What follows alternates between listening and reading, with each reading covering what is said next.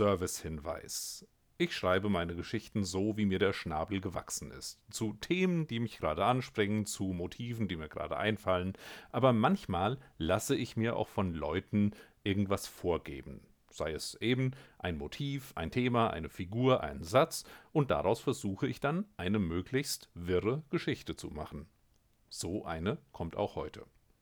Die Vorgabe für diese Geschichte war, ein Psychokombüsen-Thriller mit einer mürrischen, lineare Interpolation verachtenden Katze und Helga Beimer als Sidekick. Daraus wurde die Geschichte eine akademische Entscheidung. Einstein, lass die Finger von Helga! Der Wissenschaftler zitterte am ganzen Körper. Er hielt das Küchenmesser bedenklich nahe an Helga Beimers Hals. Sein Blick raste hin und her, die schwarzen Haare standen in alle Richtungen von seinem Schädel ab. Die Zeit verläuft nicht linear, zischte er.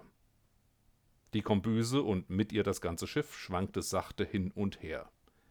Demonstrativ langsam drückte die Katze ihre Zigarette im Aschenbecher neben ihrem Körbchen aus und lehnte sich zurück.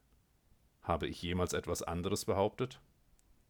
Ich weiß nicht, gestand Einstein ein. Ich weiß nicht, wer du bist. Ich weiß nicht einmal, wie ich hierher gekommen bin. Helga Beimer wimmerte. Ruhe, entfuhr Einstein. Ich muss nachdenken. Leg das Messer weg, sagte die Katze ruhig. Sie hat nichts damit zu tun. Eigentlich sollte sie gar nicht hier sein, aber sie war ein ungewollter Nebeneffekt, als ich dich hergeholt habe. Einstein zögerte. Ich war gerade noch in Bern, sagte er. Jetzt bin ich hier. Diese Frau muss schuld sein. Nein, sagte die Katze leise. Ich war es. Äh, warum? Ich verachte lineare Interpolation und ich möchte, dass du die Arbeit daran einstellst. Dann und nur dann werde ich dich zurückschicken.